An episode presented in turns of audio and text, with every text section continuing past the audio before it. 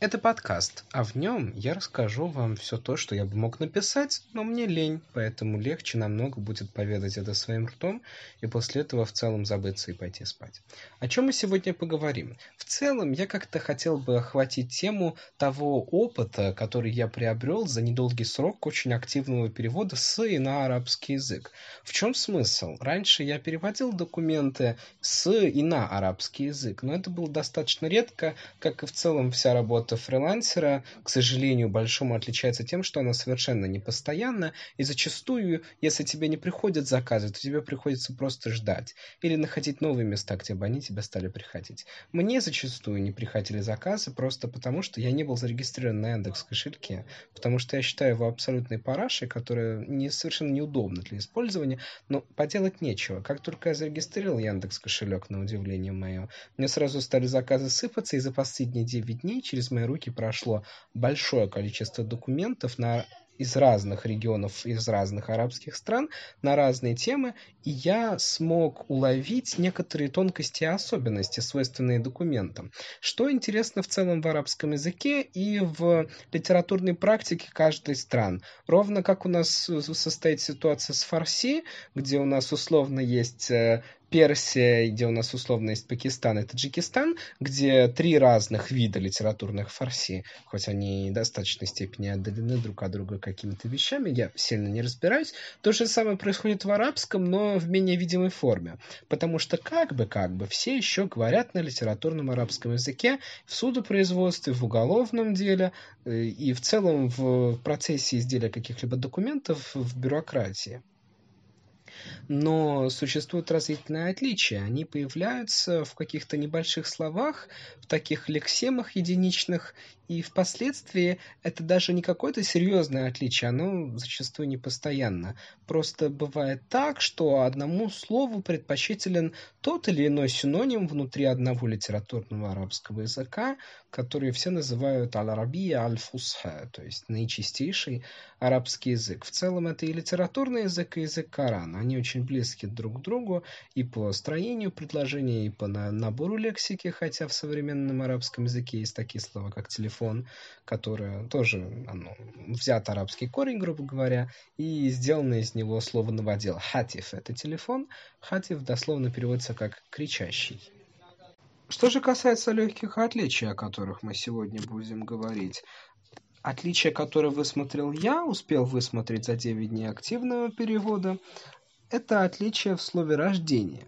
Вообще, условная единая форма слова рождения – это «уляда». Она распространена в литературном арабском языке и иногда в египетском диалекте.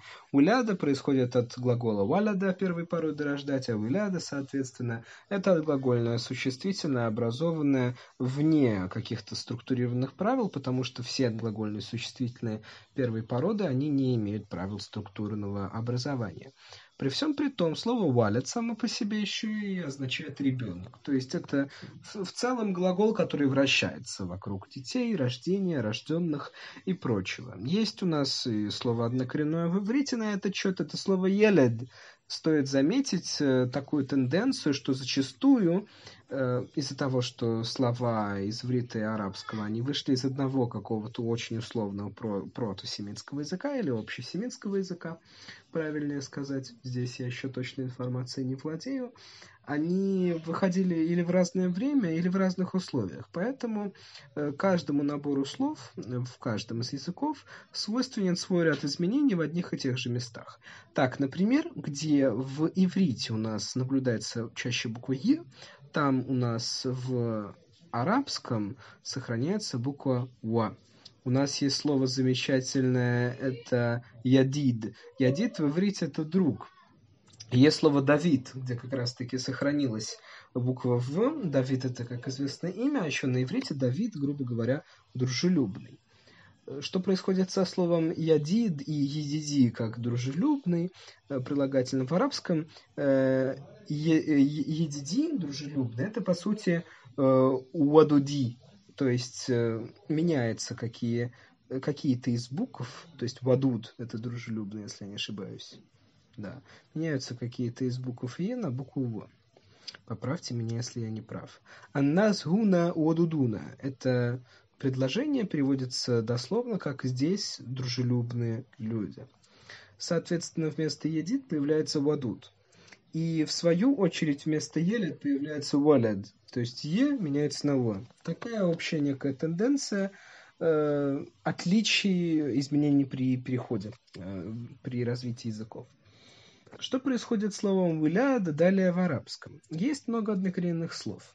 Есть слово «миляд», которое тоже часто можно встретить в документах, но немножко в другом контексте. Если, например, мы слово «виляда» встретим исключительно как вот пункт, у нас есть имя, фамилия, отчество, дата рождения. Дата рождения будет миляда, после него будет стоять двоеточие. Слово миляд в таком контексте я еще не встречал. И в целом миляд чаще используется, это, это слово тоже отчасти значит рождение, как и виляда, то есть значения примерно одни и те же, хотя и есть тонкости. Но миляд чаще используется в словосочетаниях э, тарих аль-миляд, ну, или же вернее, тарих аль-миляд это тоже дата рождения, такуим аль-миляд, то есть календарь рождения или же христианский календарь. То есть, когда пишут какую-то дату, после этого ставят буковку мим, или пишут миляд, или аль-миляд, э, имея в виду, что это дата по христианскому календарю, то есть календарю рождения. Ну, потому что там Иисус родился, все дела. И, соответственно, даты григорианского календаря обычно подписывают этой буквой, имея в виду миляд. Еще я встречал миляд в устойчивом словосочетании шихадату миляд.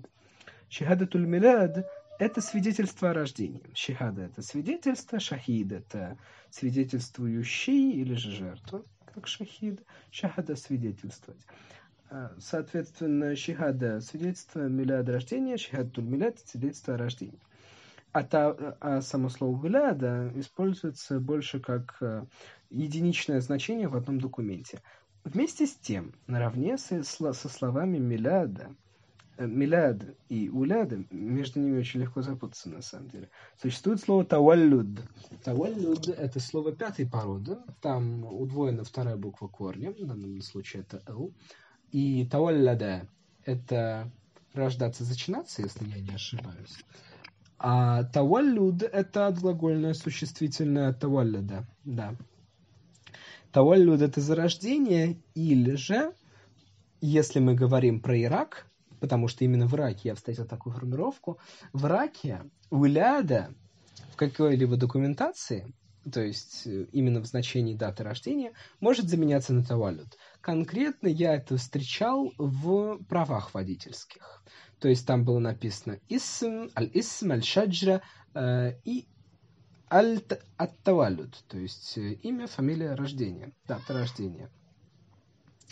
Как-то так это все выглядит. Я приложу снизу фотографию, чтобы вы могли на это посмотреть. В целом, больше я не встречал однокоренных слов, но довольно интересное наблюдение такой тонкой разности. В остальном, в остальном э, сильно не отличается. У нас есть у Иляда я пример тоже приложил там из ливанского документа. Есть Миляд, я приложил документ из марокканского, пример из марокканского документа. Но и также приложил Тавалют из иракского.